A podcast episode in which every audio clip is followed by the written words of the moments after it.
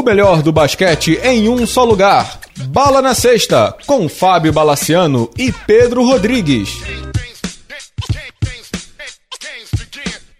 Amigos do Bala na Sexta, tudo bem? Primeiro programa de 2019 começando. Pedro Rodrigues, feliz ano novo, viu? Feliz ano novo, Bala. Feliz ano novo, ouvintes. Senhores, programa histórico, é o episódio 1 do quinto ano do podcast e vamos com tudo em 2019, cara. É isso aí. Antes de a gente começar no programa, já agradecendo aos assinantes do Bala na Sexta, apoia.se barra Bala na Sexta, só deixar aquele recado do aplicativo lua.net. O aplicativo lua.net é um aplicativo de intraempreendedorismo, empreendedorismo digital, em que você baixa o app, cria sua loja e faz as suas vendas para você tirar um dinheirinho, ganhar um dinheirinho extra com os produtos que existem dentro do aplicativo. E com o cupom BALA23, você oferece esse desconto para os seus clientes e concorre a camisas e prêmios no final do mês, aí camisas da NBA e camisas do NBB. Então aproveitem o aplicativo lua.net, Google Store, App, Google Play e App Store e ofereçam o código BALA23. Pedro Rodrigues, vamos nessa, vamos de NBA. NBA. Pedro, eu confesso a você que eu esperava a demissão do Tom Thibodeau, do Minnesota. Até colocamos lá no grupo dos apoiadores do Banana Sexta. Eu coloquei três dias antes da demissão que ele não duraria até o final da temporada, que eu estava vendo o time do Minnesota jogando muito mal, né, jogando muito diferente do que a gente poderia esperar e tudo, mas eu confesso a você que eu não esperava que ele fosse demitido depois de uma vitória contra o Lakers. Exato, ganhando o Lakers no domingo de 22 pontos, 108 86, numa tunda, o Lakers jogou sem LeBron, Kuzma e Rondo e o, e o Minnesota se aproveitou. Acabou o jogo, Glenn Taylor, dono, demitiu Tom Thibodeau no vestiário, chamou, chamou o Thibodeau antes da coletiva, puxou ele e demitiu o cara. E aí várias dúvidas surgem, né, Pedro? O Tom Thibodeau foi demitido por conta do que ele fazia na quadra como técnico, porque ele era general manager, ele não foi bem. Ele era um dos últimos, né, o último cara que tinha esses superpoderes de técnico e general manager. Mas o fato é, o Minnesota não se encontra, né? Não se emenda, né? É, Bala, é, que a demissão era esperada era, mas não nesse momento, né? É, realmente foi surpreendente da forma que aconteceu, porque foi anunciada 5, 10 minutos depois da, da coletiva do Tíbano. Só lembrando que esse jogo também foi do Sunday Showcase da NBA, passou aqui no Sport TV, inclusive, o jogo. E ele foi sumariamente demitido, né? Foi sumariamente demitido pelo cara que estava abaixo dele, que é o Frank Layden, né? Amando do Glenn Taylor, que era o dono Scott, do, é, Scott Layden. Scott Layden. Scott, é, Frank é o pai dele, que era treinador do Jazz, desculpa. E agora quem assume é o Ryan Saunders, né? Que é o filho do Flip Saunders, é o técnico, como dizer, clássico do, do, do, do Minnesota, né? algumas perguntas aí que são importantes. Né? A gente estava comentando antes do programa. O Minnesota tem a 29 média de público da NBA, ou seja, a segunda pior. E isso estava irritando o Glenn Taylor, que não estava conseguindo encher ginásio. E a NBA é negócio também para o dono, né? Ou seja, principalmente para o dono. Quando às vezes tem um jogador trocado e o jogador fala assim, ah, é business, é para o dono ainda mais. Então ele estava vendo que os ingressos não estavam vindo e estava faltando dinheiro. A NBA tira muito dinheiro de ingresso, né? ingresso, lanchonete, etc, etc, etc, e demitiu o cara.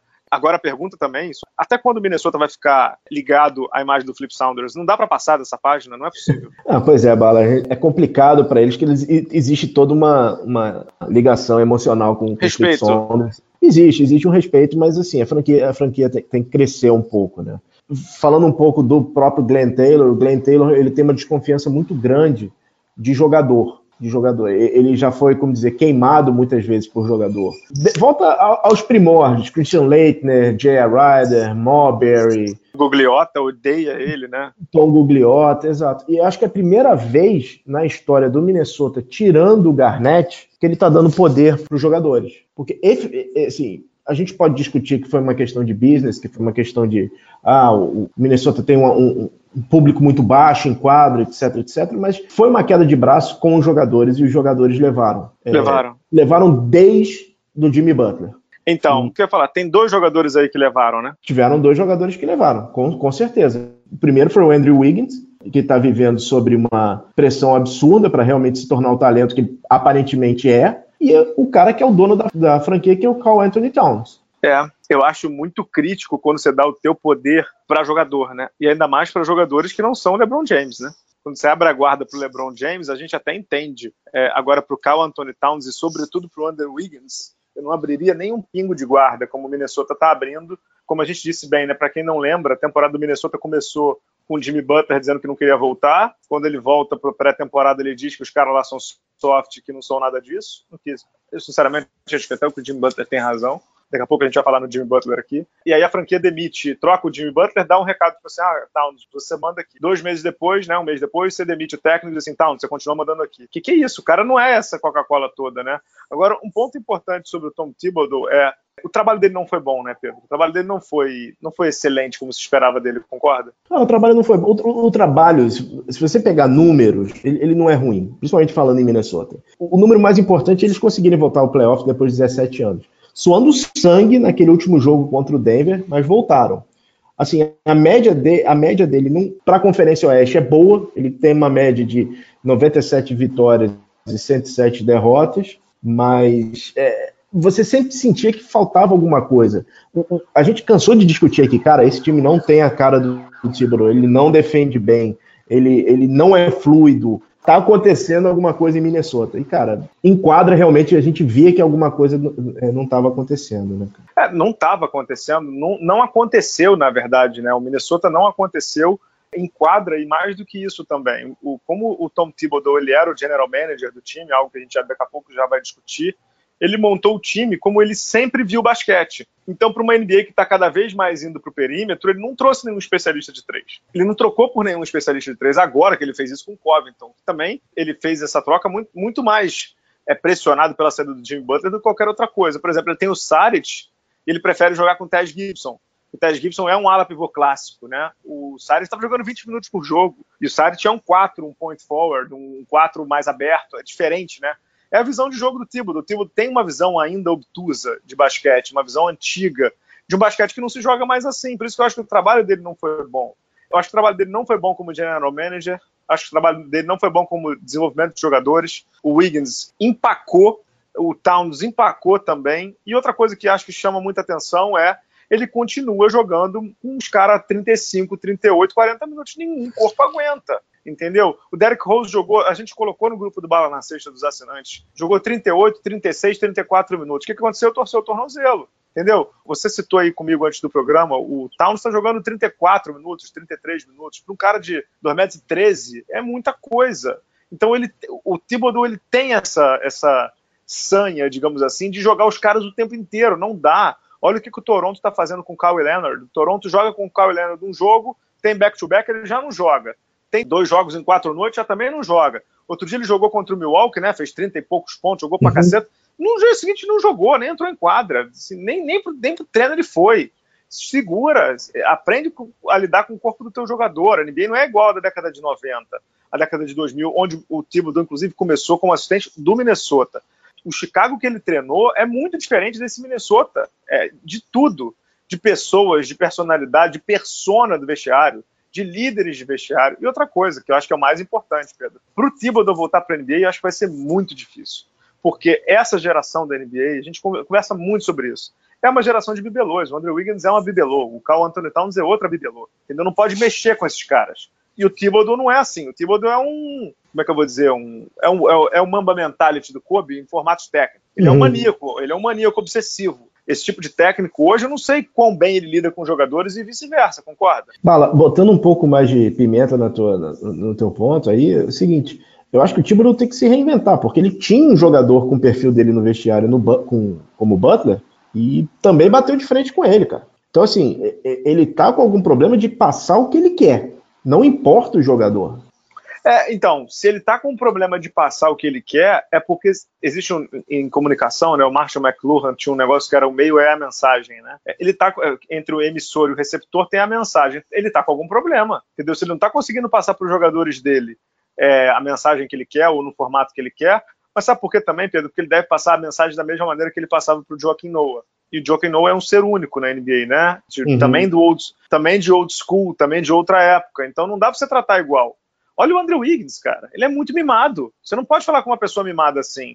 Até porque o que acontece. O certo, na verdade, é você deve falar com uma pessoa mimada de uma forma mais dura. para você mostrar pra pessoa que a vida é dura. Mas quem que manda na NBA?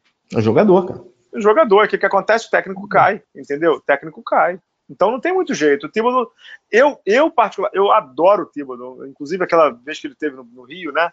Entrevistei ele quatro vezes, é, foi uma das melhores entrevistas que eu fiz na história do blog, assim, né? Muito educado, muito simpático, vive de basquete, é um maníaco e tal, mas ele não, tem, não conseguiu fazer no Minnesota, o Minnesota saltar o patamar que ele queria, né? Quando ele entrou no Minnesota, diziam que ele ia ter uma relação com o Carl Anthony Towns, da mesma maneira que o Bill, Bill Belichick tem com o Tom Brady, né? De 15 anos, 10 anos, e dos dois jogarem finais, blá blá blá. Zero, zero, nem de relação e nem de resultado.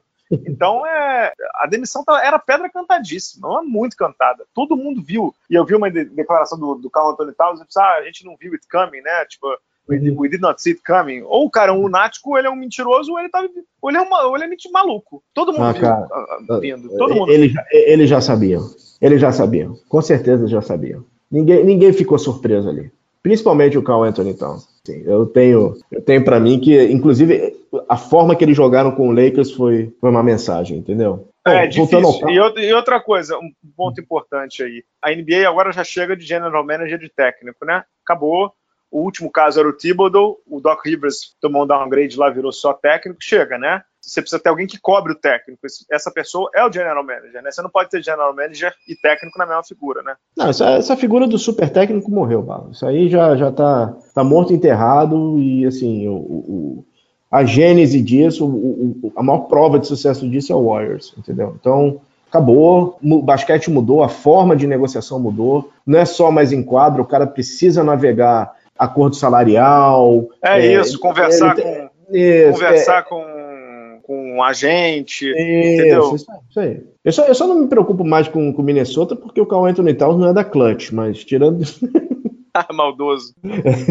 e, e, os nomes que para substituir o para ano que vem, né? Porque parece que o Glenn Taylor tem um compromisso com o Ryan Saunders, que é um, um, jovem técnico, ele tem 32 anos. Surgiram alguns nomes aí na mesa, né? O primeiro nome que surgiu foi Fred Hoiberg, que parece que também tem uma proposta da UCLA para voltar a treinar universitário. O Monty Williams, que é, hoje é assistente técnico no, no, no, nos Spurs, e por último nome que surgiu hoje foi a Becky Raymond. O que você acha desses nomes, Bala? Assim, o nome que eu mais gosto é do Monty Williams. Acho que ele já é um técnico formado. Ele hoje só não é técnico por conta daquele acidente trágico que ele teve com a família dele, né, e tudo. Mas você estava comentando antes do programa que ele não está muito propenso a, a fazer entrevistas de emprego para head coach, né, por conta uhum. dessa situação pessoal dele, né. Uhum, uhum, exatamente. Mas ele é o melhor nome. Nome, assim, Becky Hammond ela está entrando agora, ela está sendo assistente técnico de banco né, do, do Spurs há, uma temporada. Não sei se é um bom nome para esse tipo de bibelôs que tem lá. E o Fernando Roberto, para mim, é um técnico péssimo. Acho que ele fez um trabalho péssimo no Chicago. É aquele negócio, né? O cara é demitido do Chicago e, e você dá uma promoção para ele, que é treinar um time melhor, numa situação melhor, com jogadores melhores, assim. E tudo que ele viveu dentro de vestiário em Chicago, que não conseguiu acomodar estrelas, você vai dar o vestiário para ele? Não me parece a melhor escolha. De todo modo, a gente também estava conversando antes do programa. Me lembro que tinha uma época, né, Pedro, aqui no futebol brasileiro, que o Murici Ramalho estava desempregado. Então todo clube que demitia técnico era o Murici Ramalho, porque ele era o melhor técnico disponível. Hoje você não tem um ótimo técnico disponível. Eu não vejo um ótimo técnico disponível. Você vê, não? Não, não vejo. Eu, sinceramente, assim, demorei, a gente demorou para chegar em cinco nomes. Um nome que eu sempre gosto, mas ele não vai voltar a treinar, é o Van Gundy. Eu acho que ele não volta a treinar NBA. Assim, eu adoro os podcasts com o Van Gundy, ouço todos, eu adoro ele comentando, ele é bem didático. Mas assim, vamos combinar também que ele tem muito hype, Pedro, porque ele não, ele não dirige a NBA há 15 anos. Ele foi treinador de Nova York, não é possível que ele não tenha hype. Né? Mas eu digo assim, é, é, ele também não está acostumado a lidar com essa gera, geração século XXI, não, entendeu? Você vai colocar ele dentro desse, desse vestiário, que é muito cobra junto, eu não sei se é o melhor remédio. Sei não. Não, eu sei. sei. É, em, relação, em, relação, realmente aos nomes, o Monty Williams, para mim, é o, realmente seria o melhor nome para assumir nesse momento. Mas Vamos ver, né, cara? Dizem que o, a expectativa, pelo menos o, o Minneapolis Star tava, tava dando uma, umas olhadas, a expectativa é que o Minnesota encontre um Brad Stevens no Ryan Saunders. Vamos ver, né, cara? De novo, eles não estão com a expectativa, eles estão eles estão olhando para a figura do Flip Saunders, que é quase uma figura uhum. sagrada dentro da franquia, e de um técnico que nunca foi excepcional. Ele era uhum. bom, muito bom, mas não era excepcional. Enfim, aquele negócio, o Minnesota tá, tá girando em círculos, né? Com um jogador que eu acho que não evoluiu nada, que é o Andrew Wiggins, e com outro que evoluiu muito pouco, que é o Towns. Cara, uma situação horrível, uma situação horrível. Lembrando, né? Com o Deng no banco, com o Saric no banco, com Covington no banco, com Covington machucado. O que, que, que, vai rolar lá, entendeu? É, eu fico com dificuldade de entender o que, que o Minnesota quer. Eu fico com muita dificuldade de entender o que eles querem e como querem, né? É, a última coisa que eu, que eu queria é, colocar em relação ao Minnesota, assim, eu quero saber como é que o Derrick Rose vai, vai se reagir. Receber, exatamente. Lembrando que ele tem contrato de um ano, né? Uhum. E jogando a bola que ele está jogando, pode, ele inclusive podendo ser All-Star, ano uhum. que vem ele vai exigir um contrato maior e não, provavelmente não vai ficar lá, né? Ele está machucado, ele está fora agora, não sei como ele vai receber isso depois do, do da saída do Thibodeau, né? Porque assim, o Derrick Rose, além do físico, ele tem uma psique muito frágil também, né? Então não sei como é que ele vai, vai, vai absorver isso aí agora, né? É, é isso. Vamos, vamos pular de assunto, não? Vamos falar do, do, do time que, que, que, o Minnesota esmurrou no vamos. último domingo? É, o Minnesota ganhou do Lakers, né? E o Lakers sem papai tá caindo pelas tabelas, né, Pedro? É, vamos voltar um pouquinho, Bala, que eu acho que eu acho importante falar do jogo de Natal. O Lakers ganhou enfaticamente do Warriors, para mim é uma das melhores, se não a melhor, melhor atuação melhor. Do, do, Lakers na temporada, é, 127 a 101. O Lakers deitou e rolou. No terceiro período, o LeBron James sentiu uma lesão. No primeiro foi, foi diagnosticado como uma lesão na virilha, e agora saiu um diagnóstico final Perdoe minha tradução, não sei se a tradução é correta, mas é uma hérnia esportiva. Estava dando como hernia sports injury. Não sei exatamente o que significa, mas é alguma coisa na região da virilha. O LeBron está vindo de uma temporada que ele jogou todos os jogos, inclusive playoffs, finais, e ele está numa pegada que ele estava jogando a maioria dos jogos também do Lakers. É, não se sabe se ele vai entrar na faca, se ele vai operar. Ele está sendo avaliado cada semana para ver o que, que pode, como é que está a evolução dessa dessa contusão. O fato é que sem o LeBron, o Lakers está meio perdido, né? O Lakers sofreu depois que o LeBron saiu cinco derrotas, tiveram duas eh, vitórias, sendo que duas dessas derrotas foram complicadas. Uma foi para o Kings e outra foi para o Knicks em casa. Acho que essa é mais vergonhosa ainda. É, essa eu vi todo o jogo contra o Knicks. É. Foi no domingo, né? Isso. Foi. Sábado. Foi sábado. O, lembrando também que o Kuzma também está machucado. Tá, tá e o Rondo também, né? E o Rondo também tá, também tá machucado. O Lakers periga, né? Sem, sem LeBron, né? O Lakers ganhou o Dallas fora de casa, uma atuação inclusive muito boa do Ingram e do Lonzo Ball, que jogaram muito bem. Mas o Lakers tem 22 e 19. Com 22 e 19, o Lakers hoje ele é o oitavo do Oeste. E o Sacramento e o Utah estão coladinhos ali, uma, uma vitória para um lado, uma vitória para o outro. Você está ali colado, né? Os dois estão bem, bem, bem colados ali. O Sacramento então está com 20-20, né? Mais uma derrota, o Sacramento em bola ali no meio. E o Minnesota também querendo chegar. O New Orleans Pelicans mais para trás, o Memphis e o Dallas já, já um pouco mais distante. O que me preocupa, na verdade, eu tenho conversado muito sobre isso lá no grupo também. Primeiro, né, todo mundo sabe que o LeBron James é o melhor jogador do mundo, blá, blá, blá, e que qualquer time que perde o LeBron James, você perde aí 20, 25, 30 pontos por jogo e mais a facilitação que ele dá para os jogadores com passe, com infiltração, marcação do que vem nele, todo mundo sabe disso. Ninguém está sendo enganado sobre isso. Agora, eu não consigo conceber, ia ser uma bala corneteiro do Luke Walton. Cara, o trabalho do Walton é muito ruim. Entendeu? Você, ah, bala, você demitiria ele. Não estou dizendo que eu demitiria ele. Mas ele não pode entrar num jogo como ele entrou contra o Minnesota, com Ivica Zubac e já veio uma guia de titulares. Nenhum time do mundo hoje, Pedro, nenhum time do mundo hoje joga dois pivôs cinco de ofício. Nenhum time do mundo, entendeu? Me arrisco a dizer olha o que eu vou falar aqui. Me arrisco a dizer que se fosse hoje, muito provavelmente as torres gêmeas dos Spurs não jogariam juntas, entendeu? Com o Duncan, uhum. que hoje seriam cinco, como ele, ele jogou praticamente no final da carreira dele aí, ele simbolando ali com o Thiago Splitter, né? Quando o Thiago saía, ele fazia cinco. E hoje, como o Anthony Davis faz a cinco, né? No, no New Orleans com o Julius Randle e o Mirotic. E o Lakers jogou com dois pivôs cinco. O que, que aconteceu no jogo? O Lakers levou uma cacetada do Minnesota, entendeu? Levou uma cacetada do Minnesota. Você sabe quanto foi o plus-minus do Javel Magui e do Zubac? Menos 23 não. e menos 19. Assim, uhum. você não precisa ser o, o, o Phil Jackson para entender isso. Você não precisa ser o Greg Popovich para entender isso. Eu acho o trabalho do Luke Walton muito ruim. E outra coisa, assim como a gente está falando de evolução, development, né? Eu não vejo evolução do Brandon Ingram. Ah, o Brandon Ingram vai ser All-Star. Olha a média dele lá, 16 pontos, estacionado. Estacionado em 16 pontos. Lonzo Ball nem se fala, entendeu? Melhorou e tal, mas eu vou ler a média do Lonzo Ball aqui. Lonzo Ball tem 9,6 pontos e 5 assistências e 5 rebotes. Isso é média de, de armador, pick 2 de draft? Não é. Vou desculpar, mas não é. O melhor jogador do Lakers da temporada, junto com o LeBron, é o Kuzma. O Kuzma tinha 18 pontos por jogo e 5,8 rebotes. É o único cara que hoje eu no Lakers ali eu não trocaria. No começo da temporada ainda falava do Ingram, Hoje eu não trocaria. Hoje eu daria qualquer o que você quiser aí por um Anthony Davis, por um All-Star, entendeu? Ingram, Hart, Zuba, que, que jogou bem os jogos que o Magui estava fora. Os Lonzo Ball, então, nem se fala, melhor dar logo antes que não vale nenhum negócio de bala. É, o Svi daria também. O Moritz Wagner daria também. Porque né, são jogadores que ainda têm valor de mercado para o Lakers conseguir alguma coisa. Tem, tem uma declaração no momento que a gente está gravando que agora aumentaram os rumores do Anthony Davis, né? Que ele está mega insatisfeito no Pelicans, né? Que ele periga de ficar fora de playoff de novo. Não, é, e, caindo pelas tabelas, né, cara? É, e o Jason Tatum é, deu uma declaração assim, até eu me trocaria pelo Anthony Davis, né? acabou de dar essa, acabou de dar essa declaração. Eu acho que, assim, ok, esse é um ano de aprendizado, o LeBron tem quatro anos de contrato, blá, blá, blá. Eu sei disso tudo. Eu sei disso tudo e eu, eu não sou o, o cara mais paciente do mundo. Eu sei disso tudo também. Mas eu acho que se você tem uma oportunidade de mercado para ir em cima do Anthony Davis com ele insatisfeito, eu não perderia muito tempo, entendeu, Pedro? Meu ponto é esse. O Lakers periga ficar fora de playoff com o LeBron James. É óbvio que o LeBron James machucado tem um asterisco ali, mas eu acho que o caminho não está sendo bom para o Lakers, não. Cara, eu, eu perigo me, me parecer repetitivo desde 2018. O Lakers tem que entender que ele está em LeBron mode. Acabou Lonzo Ball, Ingram, essas apostas, esses desenvolvimentos, acabou isso aí, cara. Acabou isso aí. O que eles estão fazendo é um showcase desses jogadores jovens para realmente conseguirem outros jogadores. Cara. Então, ah, mas deixa eu te cortar, deixa eu te cortar, ah. deixa eu te cortar. Eu acho que isso, teu raciocínio tem toda a razão. Com um singelo detalhe. Quando você faz um showcase desses jogadores, esses jogadores têm que. Tem que produzir, pô. Tem que produzir. Então uhum. você está jogando o Lonzo Ball de titular, você está jogando o Ingram de titular. Qual é o valor deles de mercado hoje? Você daria um. Vamos lá.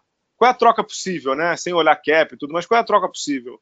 Lonzo Ball e Ingram pelo Anthony Davis. Se, se você fosse o Pelican, você aceitaria? Não, não. De nenhum. Não. Seis meses atrás você aceitaria antes de começar a temporada? Não. Talvez. Né? Você pensaria, pô, e se o Ingram virar um All-Star? Hoje você tá vendo que ele não é um All-Star, entendeu? Aí, numa, numa troca dessa, você vai ter que botar talvez o Josh Hart, 3 por 1. Acho complicado, cara. Acho que o Lakers está no caminho. E eu concordo contigo. O Lakers não é o Barcelona, né? Não é a La Macia. O Lakers é o Real uhum. Madrid, que vê o jogador lá e compra. Não estou dizendo que é certo que é errado, mas é filosofia. A franquia sempre foi assim. Foi com o Will Chamberlain, foi com o Karim, foi com o Shaq, foi com todo mundo, entendeu? Foi com o LeBron agora. Eu não consigo lembrar de um grande jogador que o Lakers, assim, development, né? Ah, o Kobe. O Kobe. O Kobe, acho que ele, ele se formaria em qualquer lugar, né? Porque ele é um Vários né? Vários é, tem que tem 30 anos isso, né? É, então, exato. assim, é, não, não, consigo lembrar de um grande nome, assim. Ah, Kuzma, talvez seja esse o, mais próximo né, disso. Mas então, cara, parte para troca. Ou admite-se que essa temporada tem que ir pra vala mesmo. Que falar isso pro Lebron é complicado. Ele mesmo já disse, né? Que ele não hum. admite ficar fora do playoff, né? Ele já disse. Não, não ele, ele vai, vai, Se ele não tiver que operar, ele vai, ele vai voltar em quadra em breve. É, pelo que eu li, cara, o que, o que, ele, tá, o que ele tem, ele tem que operar, porque diz que é uma dor insuportável, Barra. É, virilha, quem tem. Quem, o, é. a, a, gente até comentou isso outro dia no grupo lá. Ah. O, o Fluminense tinha um volante chamado Douglas, né? Que, que acho que hoje está até no Corinthians. Bom uhum. jogador, muito bom jogador ele começou voando, voando, voando, voando. Mas ele depois teve um problema crônico na virilha em que ele não operou. E ele só, ele só voltou a jogar quando ele falou assim: cara, não tem jeito, tem que operar. Porque ele não conseguia andar, cara. Não consegue andar. Não, e assim, eu não sou médico esportivo, não sou médico, somente uma questão de leitura. Isso é estresse do corpo, cara. O corpo do Lebron precisa parar um tempinho. E ele não vai parar. Não existe a possibilidade dele parar. E voltando àquela, à, à, àqueles jogadores que você falou que aceitaria, cara, o, o, o, Lakers vai ter que trocar com os parceiros, cara. Vai ter que trocar com o Suns, vai ter que trocar com o Magic, podia ir em cima do Charlotte, entendeu? Porque os, os outros times não vão pegar esses jogadores. Eles vão pegar esses caras por conta de contrato expirante, não porque eles fazem quadra. É, o duro que eu não consigo, eu não consigo ver é assim, é, o que que você vai trocar, entendeu? Você vai em quem? Você vai no Kemba Walker? O Charlotte não vai se, não vai liberar, entendeu? Ah, depois do All-Star Game eles vão liberar. eles vão liberar. O problema é que o Kemba Walker também não quer sair, tem, tem isso e tal, mas o nosso Robert Saver do, do, do Sarver do Sun já disse que não, não aceita a troca com Lakers. Ou seja, aceita a troca com Lakers, né? Quando fala isso, né? É, é, pode ir lá, pode bater lá que, que leva, cara. Leva Booker, leva o Gorila, leva todo mundo. Eu, eu coloquei isso no grupo também. Pelo bem da trade deadline, eu acho que o Lakers tem que continuar perdendo, cara. É que, é que fica mais divertido, né? Exato, exato, isso aí. É, você gosta, né? Cara, aquele dia, aquele dia do, do, do Cleveland foi muito bom, bom bala. Pô, até hoje eu tenho um histórico aqui no telefone. Isso aí. Boa sorte aí pro LeBron, boa sorte pro Lakers. Lembrando, né? Só a tabela hum. do Lakers que eu vou ler para você no momento em que a gente grava, tá? Em casa, Detroit. Fora, Utah. Cleveland em casa, Chicago em casa. Aí, olha, olha agora, o, olha o fim do mês. Presta atenção no fim do mês do Lakers, tá? Uhum. É, eu vou dizer o em, e se eu não disser o em é porque é em casa, né? Em Oklahoma, uhum. em Houston, contra o Golden State, contra o Minnesota, contra o Phoenix, contra o Sixers e contra o Clippers. Tá fácil esse final de mês, não? é, tá, tá animado, né, cara? Tá animado. E abre o mês seguinte com aquela turnê que o Lakers faz pelo leste. Né? Uhum. Começa com o Golden State, aí depois tem quatro jogos no leste. Indiana, Bo Boston, Sixers e o Atlanta do nosso querido Alessandro Silva. Então, uhum. assim, é, que abram os olhos, né, queridos? Porque para ficar fora de playoff é um pulinho, né? Pois é, Bala, mas assim, a, a, a, é, adequando a expectativa, a gente imaginava que o Lakers fosse muito longe, fosse um time de 50 vitórias? Não. Não, mas, não, mas que ele fosse para playoff. Não, ele vai para playoff. Com LeBron, ele vai para playoff. Sem LeBron, beleza, não vai. Você me garante Le... isso? Eu não, porque eu não sou o LeBron James. Pedro, se você, se você não me garantir isso, eu não fico tranquilo. Eu preciso que alguém me garanta isso. Ah, vai para playoff. É assim, é assim é, tinha um chefe que dizia, não, fica tranquilo que vai acontecer. Aí você olhava o resultado no dia seguinte, não acontecia. Não, fica tranquilo que vai acontecer. Aí, Aí teve um dia que eu falei, cara, não está acontecendo, não é que vai acontecer não está acontecendo, entendeu? O Lakers não está ah, acontecendo. Não, vamos lá, assim, é, a presença, além da, da questão da presença dele em quadra, com os números dele, com o que ele faz, eu acho que mentalmente o time muda com ele. O Javal Magui fica, ele vira o Javal Magui quando o LeBron não está em quadra. Quando ele está em quadra, ele é outro jogador. Os, os outros jogadores têm outra é, cabeça. É aquela coisa, chegou o adulto em casa, vamos nos comportar. Eu acho que isso ele, isso ele é muito importante. Acho que ele enquadra faz essa diferença mental também. Por isso que eu acho que eles vão para playoff. Beleza, tudo bem. Vamos para intervalo? Vamos para intervalo. Vamos de Turista FC, a gente volta já já. Já pensou em curtir os maiores espetáculos do mundo? Escolha o seu jogo que o Turista FC vai cuidar de tudo. As viagens mais insanas e os melhores pacotes. Tudo personalizado para você, amante do esporte. Eu vou te dar uma ideia da jogada perfeita. É bola na gaveta e bala na cesta. Você vai curtir estilo MVP e vai entrar pra história essa trip maneira. Ingresso, transporte, hospedagem, seguro, viagem, tudo que você precisa. Os melhores jogos, tudo sob medida. Super Bowl, futebol, europeu e corrida. Bola da vez, NBA atento a cada jogada. Assistência de bandeja, cesta de três. Vendo de perto a enterrada. Combine com os amigos, chegou a sua hora. Turista FC, torça mundo afora. Curta nossas redes sociais e também dê um confere no turistafc.com.br. Pedro Rodrigues do Rosário, a gente citou o nome desse rapaz no começo do programa. Com ele não tem Natal, não tem Ano Novo, ele está sem, sempre de mau humor sempre pronto para ser chato, sempre pronto para encher o saco. Nós estamos falando de quem? O nosso amado Jimmy Butler, né, cara? Demorou, demorou até um certo tempo, mas está causando confusão em Filadélfia, né? É... demorou, né? Demorou, demorou. demorou. É, demorou. Quem está ouvindo se pô, ele tá lá quanto tempo? Três anos? Não, tá lá dois meses. Ah, o que, o, o, sim, o que foi divulgado, né? O que, que vazou? Vazou que teve uma reunião é, entre a comissão técnica e os jogadores. O, o, Butler confrontou o Brett Brown sobre o papel dele no, no ataque. Ele estava recebendo pouco a bola, que acho que deveria envolver mais o Embiid na, no jogo, que ele tá certo. Deu uma queimada no, no Simmons, mas tudo bem. E parece que o, o, ele e o Brett Brown bateram boca feio isso vazou. É, tá. bateram boca feia e aparentemente até o, o, o Jimmy Butler chegou a levantar, né, para confrontá-lo, né? Agora, Bala, isso é um pouco por trás das cortinas e tal, mas quem vaza essas coisas todas é o Jimmy Butler, né? Vamos, vamos, vamos combinar, né? É óbvio, né? É óbvio que é o Jimmy Butler, né?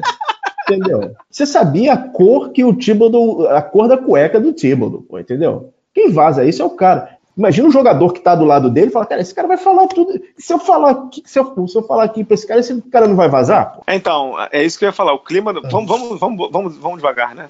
Uhum. Primeiro, até escrevi isso lá no grupo do, do, do, dos assinantes do Bala na Sexta. Primeiro, é, o Jim Butler é uma mala, né? Uhum. Segundo, ele pro vestiário ele é tóxico, né? Por, por, tudo que você está dizendo aí. Todo mundo sabe que é ele que vaza. Imagina uhum. o que, que, você vai falar no vestiário, você fica naquela, pô, qualquer coisa que eu falar aqui, o cidadão vai vir creu, né? Mas terceiro é, ponto, ele tem razão. né? Até no jogo de Natal do Sixers contra o Boston, o Sixers teve a bola para matar o jogo, a bola não, não chegou no Embiid, né? Exato. Pra ele decidir. Quem definiu foi o Redick. No arremesso que nem foi ruim, mas assim, a bola não caiu. E o engraçado é que o Embiid já tinha dado uma declaração dessa um pouco mais leve, dizendo que ele, como estrela, deveria ter mais touches, né? Deveria, deveria ter um pouco mais da bola na mão. Então, então quando a gente olha o, o, o Jim Butler falando, é, ele não está errado, mas provavelmente é a forma como ele fala e a forma como ele vaza o assunto, né? Não, não, não pode, né, Bala? Isso, isso, isso, não pode. Acho que você pode, você pode dar uma declaração mais forte numa coletiva, ou então se está de cabeça quente, fala alguma coisa em derrota. Mas, cara, isso daí já está fazendo parte do, do, do, do modus operandi do cara. Pô.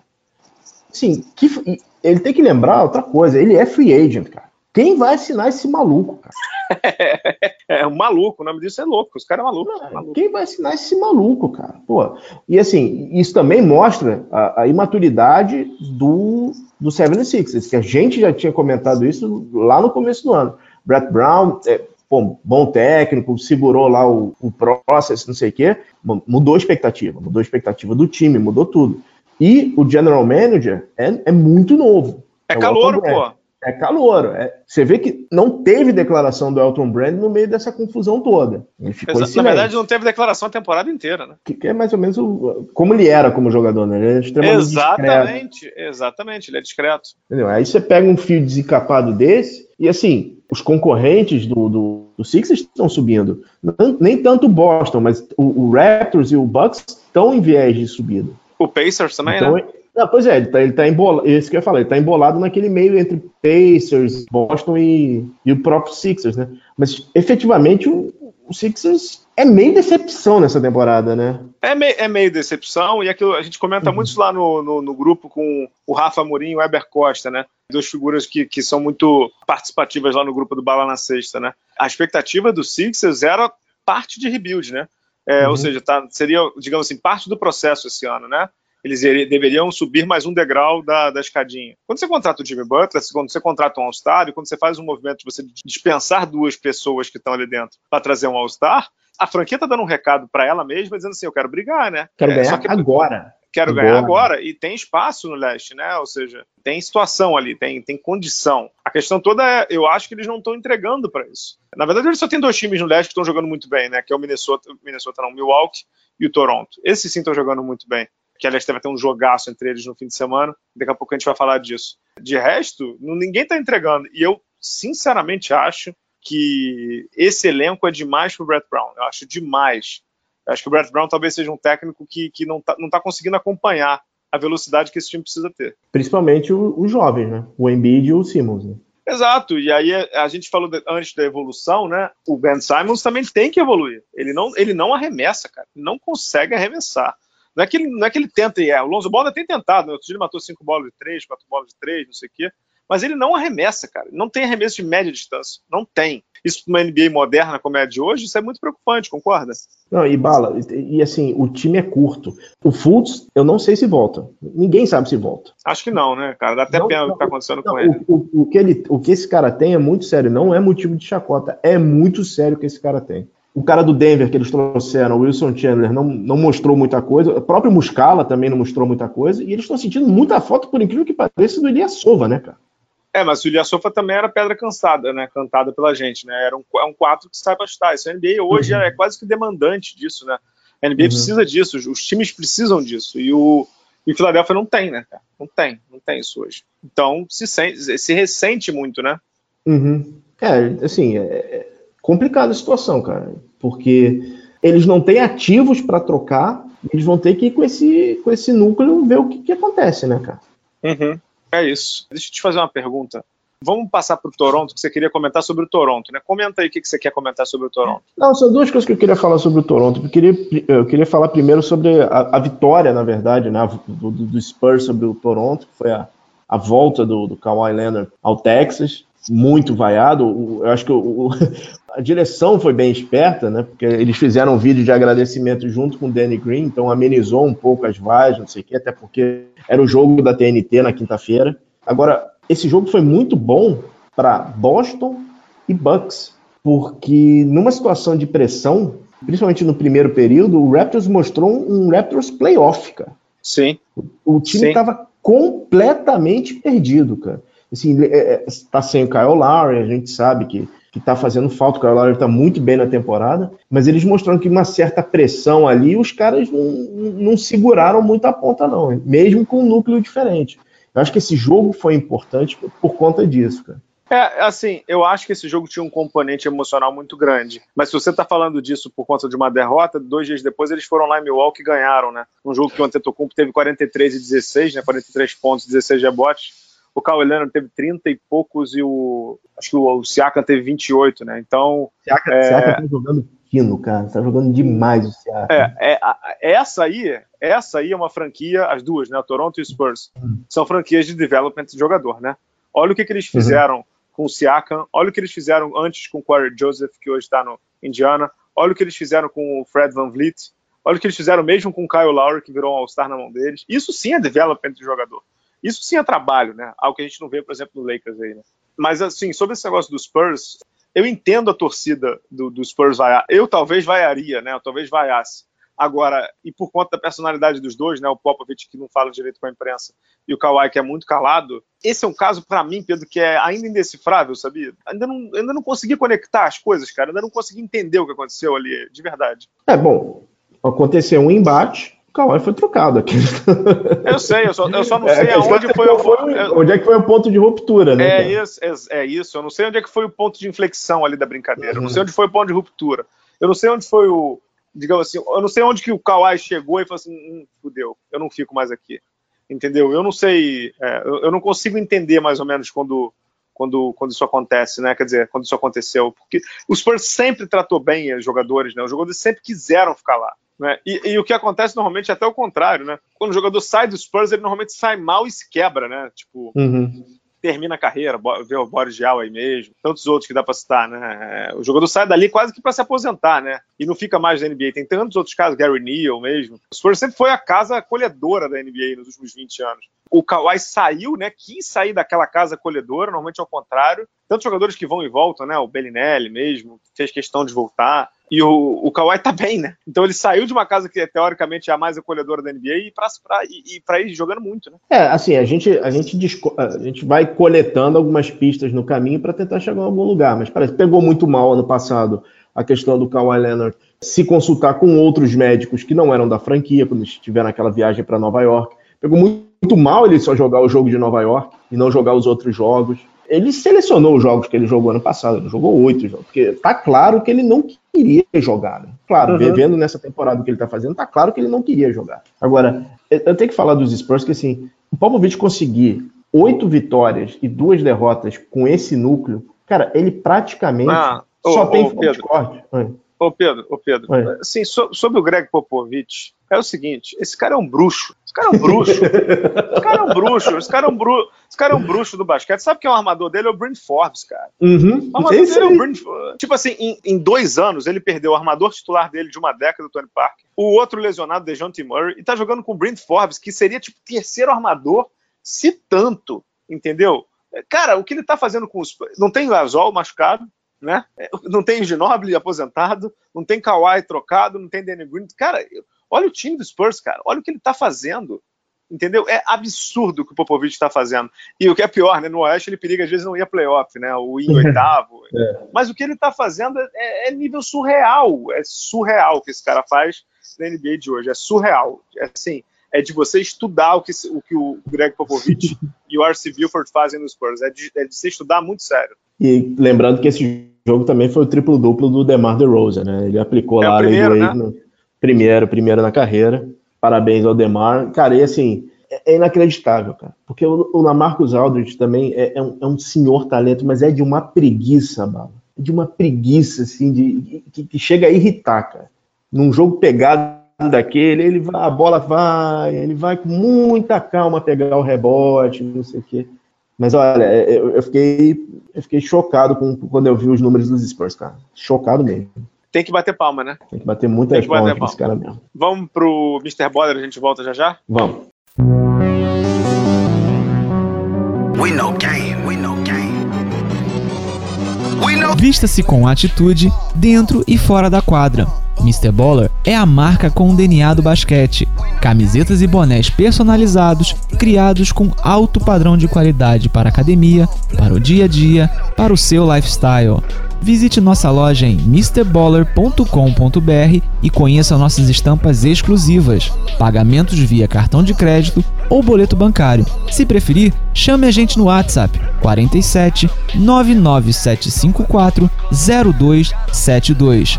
Siga também o Mr. Baller no Instagram e na nossa página do Facebook. Junte-se a nós, Pia Baller.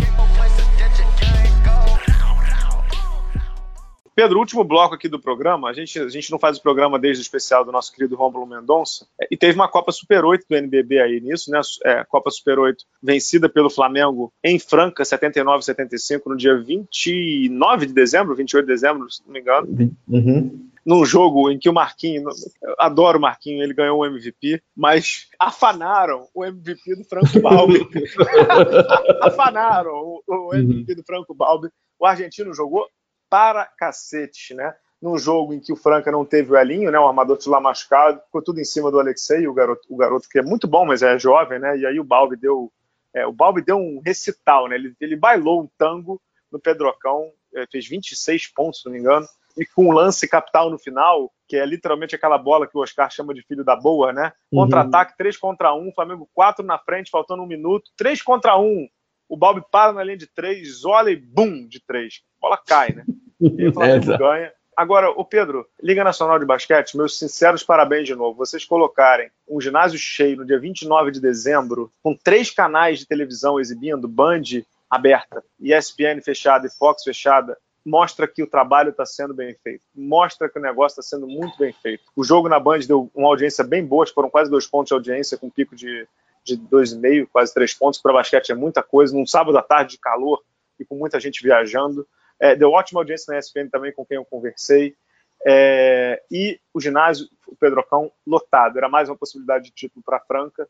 É, o Flamengo jogou muito bem, muito, muito, muito bem. Eu acho que o torneio está aprovado, né, Pedro? Está mais que aprovado. O torneio. Estava até revendo aqui o, o, a tabela. Tiveram algumas histórias interessantes no torneio. Foi nesse torneio que a gente teve a estreia do Leandrinho, né, na derrota para o Flamengo.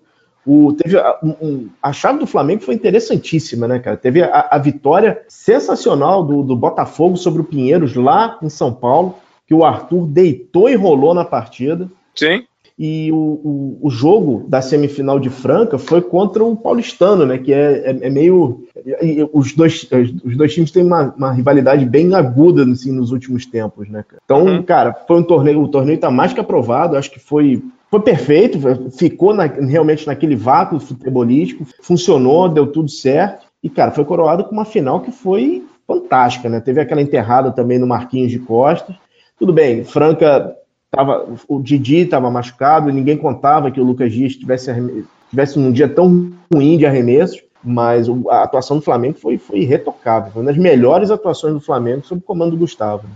Uma das melhores. Só um ponto, só um, só um ponto assim, para dizer que foi perfeito. Tem muita coisa ainda para ajustar, né? É, a uhum. parte de promoção, principalmente dos clubes. Acho que a gente tem que fazer um programa sobre isso, Pedro, é, principalmente nas férias. Parte de, de, de, comunicação dos clubes, que até o Alexandre Povo, no texto que ele escreveu lá para o blog, ele reconhece que a maior falha do Flamengo é, sobre sua gestão é que o Flamengo não consegue colocar público. Esse é um outro problema. Mas um ponto que eu acho que tem que ajustar para o ano que vem é o seguinte: eu acho que o torneio ficou muito, não sei se é o melhor termo, mas eu vou usá-lo, ficou muito encavalado e o que aconteceu foi o seguinte: se o Flamengo tivesse perdido, a gente teria visto nas redes sociais, nas declarações dos atletas da comissão técnica, o time estaria cansado. O Flamengo jogou contra o Botafogo numa quinta-feira à noite no Rio de Janeiro e foi jogar sábado à tarde em Franca. Isso aqui não é NBA. Você pega um voo fretado e dorme no voo, não sei o quê, né? O Flamengo teve que viajar no, na sexta para Ribeirão Preto em dois grupos diferentes, né? Um grupo viajou 10 da manhã e um outro grupo acho que viajou 5 da tarde. Nem treinou e foi jogar, porque o grupo tem uma qualidade absurda, o grupo é maduro, o Gustavo é excepcional técnico.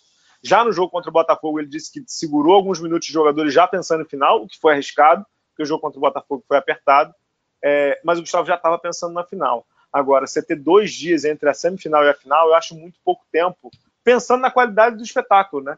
O Flamengo deveria ter jogado na, na, no quarto, entendeu? Flamengo deveria ter jogado na mesma quarta, para viajar, ok, na quinta ou viajar na sexta, mas com um tempo maior de descanso para o jogo, concorda? Sim, sim, sim. Sim, concordo, sim. E tem um ponto que é importante, que aí eu não sei como é que resolve, um amigo falou isso para mim hoje no telefone, ele pensou, Bala, você imaginou se o Flamengo que fosse o primeiro colocado, se afinal fosse, por exemplo, Flamengo e Paulistano, como é que seria isso no Rio de Janeiro? Para comprar passagem, quanto seria uma passagem dessa, tipo 30 passagens para o Rio de Janeiro no dia 29 de dezembro? É caro, né? É caro. É. E, a outra, e a outra coisa é, tem hotel no Rio de Janeiro 29 de dezembro para 20, 20 quartos, 30 quartos, isso, isso, isso é uma coisa que tem que ser vista, né? É, uhum. será, que não, será que não vale a pena fazer esse torneio, pelo menos com o Final Four, na sede de um time, com algo já definido?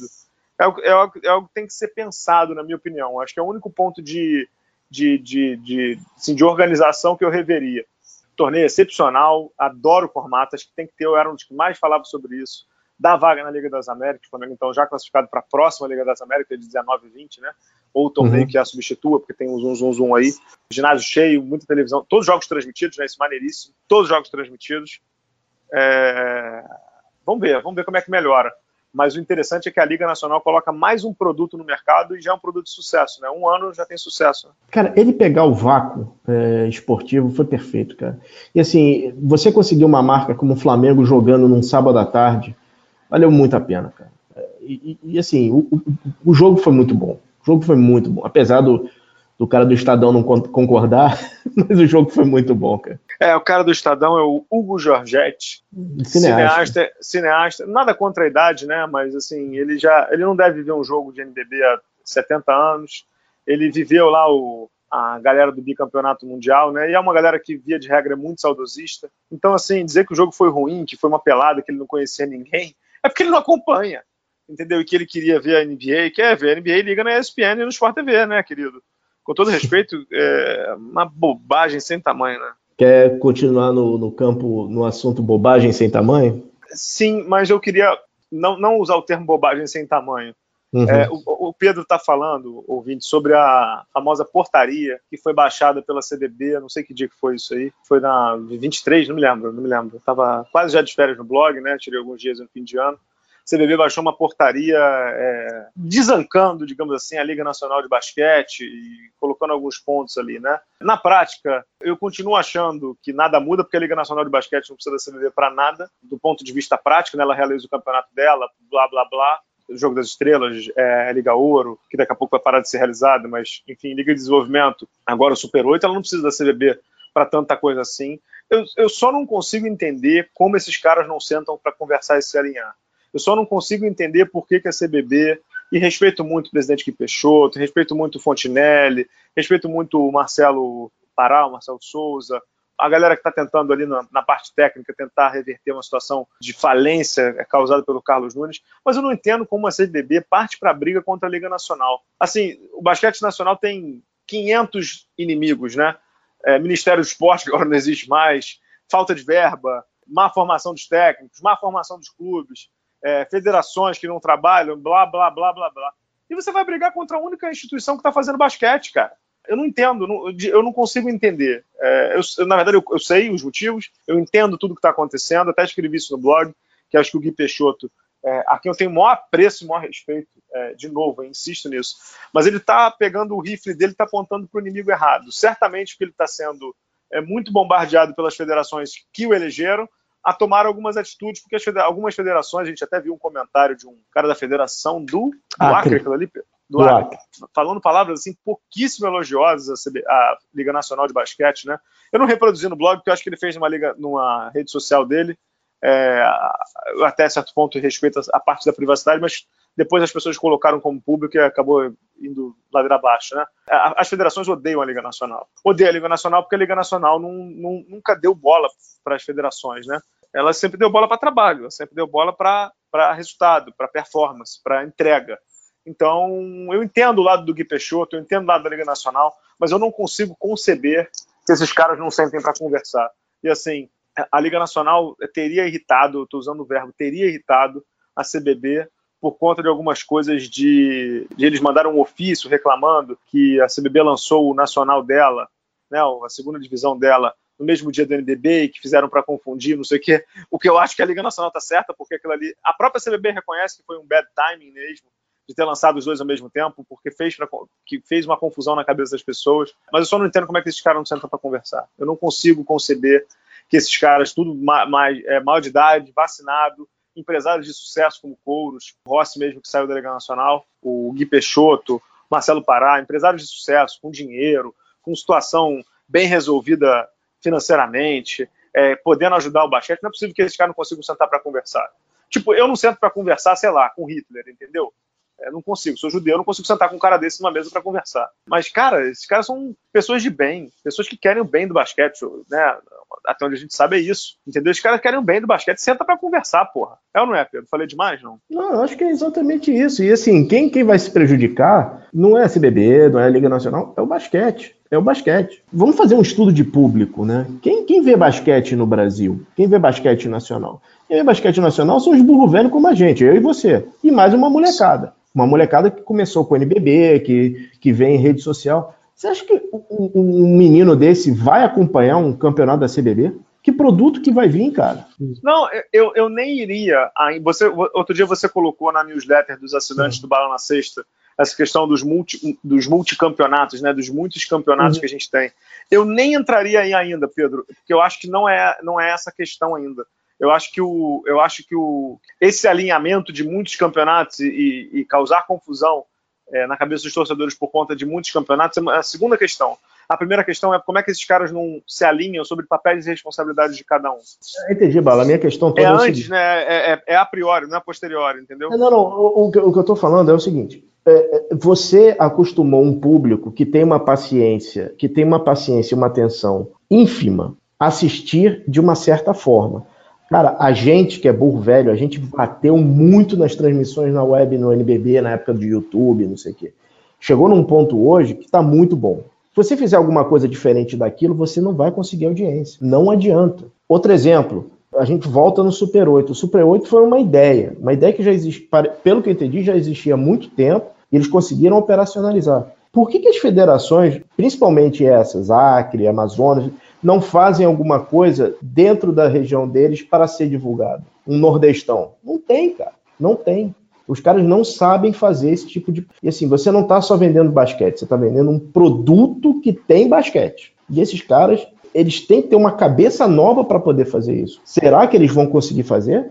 De novo, vou ser chato. Eu acho que isso aí é o posteriori. O a priori, uhum. para mim, é senta aqui, Gui Peixoto, Couros, bota um mediador ali no meio, não sei quem, que tem que ver alguém uhum. que se dê com os dois lados, não sei. E vem cá, CBB, o que, que você faz? Ah, eu faço isso, isso, isso. Liga, o que, que você faz? Eu faço isso, isso, isso. Liga, olha só, você não pode fazer isso. CBB, você não pode fazer isso. Que nem você faz com o Lucas aí, seu filho, uhum, uhum. Né? com o Rafa. Você faz com ele, olha, você não pode fazer isso, tá bom, filho? Isso aqui é do irmão. Olha, você não pode fazer isso, porque isso aqui é do irmão. Estamos alinhados, beleza? Então vamos, vamos assinar um termo aqui, um termo de tem, tem esse negócio em PMO aí, né? Como é que chama isso aí? É um. Termo de cooperação. É, um termo de cooperação. Não sei, tem um nome aí. Então, olha só. Então, CBB, você é responsável por isso, por isso, por isso. Liga, como é que você pode ajudar a CBB no que ela está fazendo? Ah, eu posso fazer um, um workshop para ajudar os caras a transmitir jogos pela web. Muito bem. Então, a, a, a, Liga Nacional vai ministrar um workshop para a CBB, transmitir os jogos dela pela web com a mesma qualidade. Pois muito bem, beleza. Liga Nacional, o que, que você faz que a CBB pode te ajudar? A CBB pode ajudar na parte de. Não sei se é divulgação. é, é, é... Tá difícil. Não, porque nos últimos oito anos a CBB foi a casa da mãe do ano. Eu não consigo ver tá coisa boa mas a CBB pode ajudar, por exemplo, na parte de exposição internacional da Liga Nacional. Muito bem. Uhum. CBB, o que, é que você vai fazer nisso? Olha, uma vez por mês, uma vez a cada dois meses, eu vou levar o Couros na Federação Internacional. Pois, muito bem.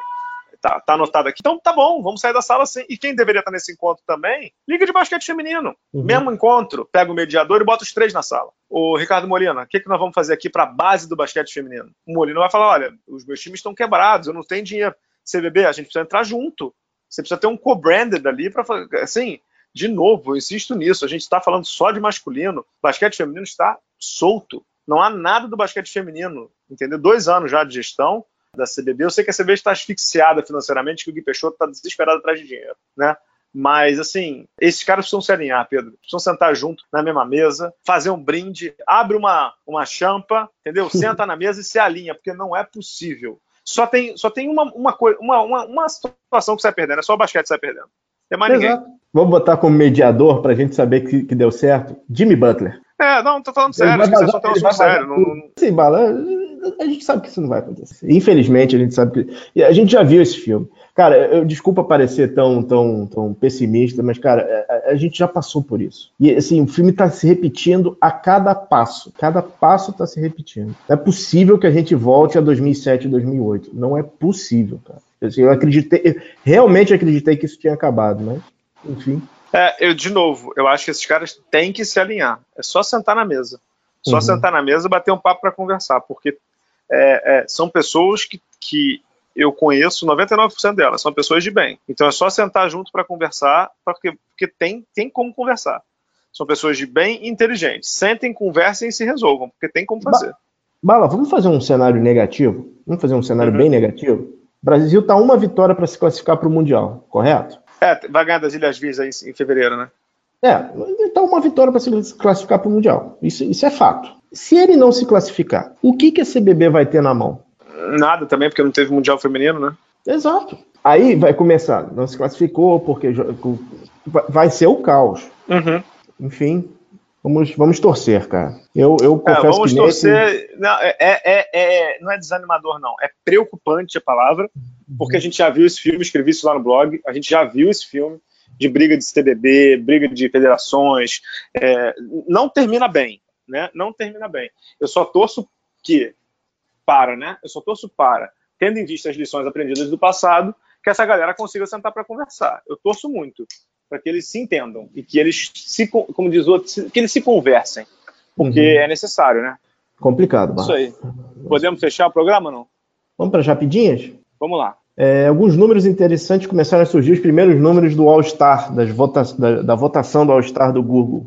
Tem alguns números bem legais. Na Conferência Leste, cara, quem está liderando para eles acabaram, o pivô acabou, né? Pivô acabou, acabou. front court e back court. Front, front, é, agora é armador e, e, os alas, né? O primeiro, claro, que é o Antetokounmpo, com 991 mil votos. O segundo uhum. é o Leonard, 774. Interessante é o sétimo colocado, é o Vince Carter, cara, com 76 mil votos, mais que o Gordon Hayward e o próprio Al Horford, cara. Uhum. E, no, e nos armadores, quem está liderando é o Irving, o Cariano com 910, e o segundo colocado, Dwayne Wade, Agora, o grande número, obviamente, é do, dos alas na Conferência Oeste, com LeBron James com 1 milhão e 83 mil votos, e o segundo colocado, para surpresa de absolutamente ninguém, é Luca Doncic, com 977 mil votos, uhum. um númerozinho considerável, cara, para calouro, né? E para europeu, né?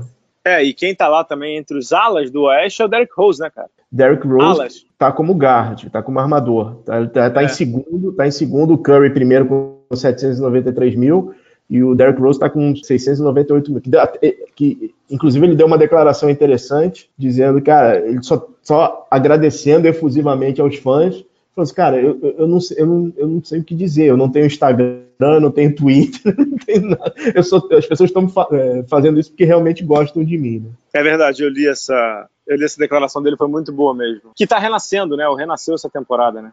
É, eu acho que sim, vai ser legal. Se ele, se ele conseguir ir, vai ser legal. Eu acho que a NBA poderia colocar aquele comeback award, aquele prêmio do, do cara que voltou, né? Isso aí, que mais? Bala, o que, que, você acha desse time para botar em, em quadro? Carmelo Anthony, J.R. Smith, Chandler Parsons, Michael Carter Williams, Marshall Brooks e saindo do banco Nick Young. Todo mundo livre, né? Todo mundo no mercado, cara. Chandler Parsons foi o último a ser liberado agora pelo Memphis. É, saiu soltando os marimbondos lá com o pessoal de Memphis. É, é outro que tá, tá numa situação complicada na NBA, né, cara? É, coitado, ele tem problema físico, né? Ele é jogador em atividade, né? É, exatamente. Então, o Dallas já liberou ele já estava muito mal, né, cara? Uhum. Bom, para fechar, dois númerozinhos. Primeiro, um parabéns, tem que dar sempre um parabéns para Robert Sarver, o dono do Santos, que conseguiu diminuir em 11% agora a presença de público no, no, ginásio, como sempre fazendo um bom trabalho em acabar com a franquia. É, e... se o objetivo dele é acabar com a franquia, ele tá indo bem, né? É, mission accomplished, cara. Tá indo assim, de vento em popa, cara. E trazendo um pouco de política, não sei se você sabe, mas o grande barato em, em Washington é o no wall, né, cara? É o no, é wall, wall do Trump é, no wall do Trump e no wall do Wizards, né? Que desde, que, Wizards, Wall, né? que... É, desde que o John Wall saiu, cara, o Wizards engatou 10 vitórias e 3 derrotas. A, a chave da franquia efetivamente está com Bradley Bill, onde tem que estar, tá, né, cara? Vamos ver se o Washington consegue fazer algum bilhareco aí para ir para playoff. Isso aí, é isso aí. Voltamos semana que vem? Voltamos semana que vem. Muito obrigado, Pedro Amorim, pela edição. Estação Indoor, mais um ano aqui com a gente. Pedro Rodrigues, muito obrigado. Voltamos semana que vem.